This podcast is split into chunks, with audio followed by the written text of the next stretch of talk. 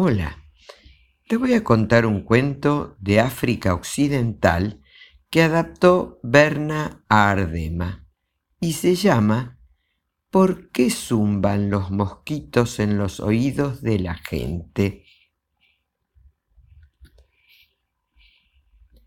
¿Alguna vez te preguntaste por qué el mosquito molesta tanto con su zumbido? En África lo explican así. Dicen que hubo un tiempo en que los animales hablaban y que el mosquito era muy charlatán.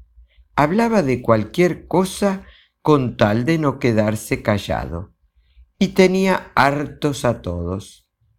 Un día encontró al lagarto que tomaba sol en paz hasta que él llegó con su bla bla. Hola lagarto, le dijo, hoy vi algo que te quiero contar. No hace falta, contestó el otro. Y ahora quiero dormir. Pero es muy interesante, porfió el mosquito. No te duermas. Lo que vi es una banana amarilla, como todas, resopló el lagarto impaciente. Pero es que otras son verdes, porque no están maduras.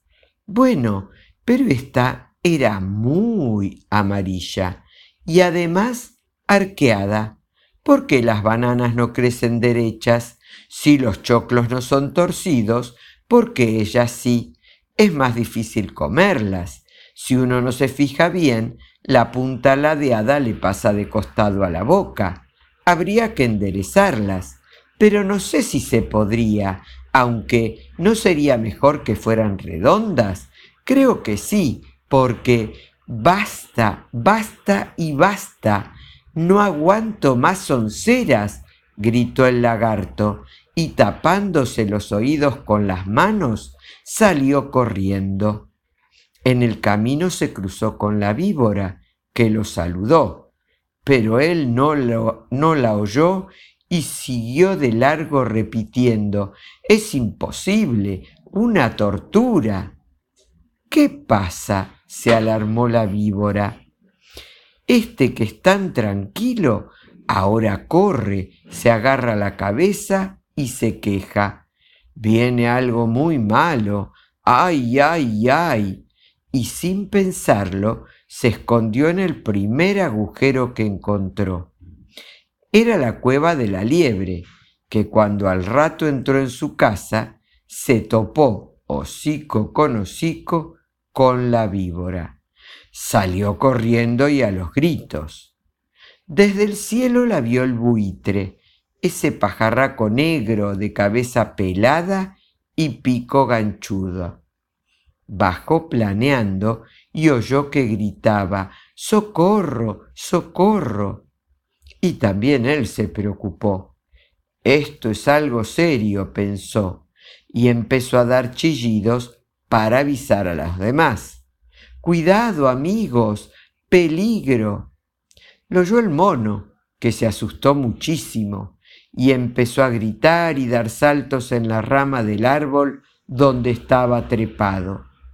Tanto saltó que la rama se partió y se cayó. El gritón no hizo nada porque estaba acostumbrado a las caídas pero la rama pegó sobre el nido de la lechuza, que fue a parar al suelo. Los dos huevos que tenía dentro se estrellaron. Cuando llegó la lechuza y vio este desastre, se enojó mucho.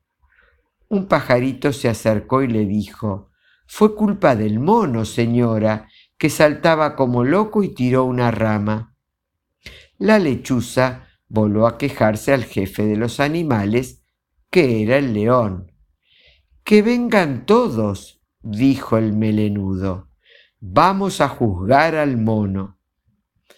Cuando se reunieron y la lechuza señaló al acusado, el mono explicó, es que el buitre me asustó porque gritaba que había un peligro.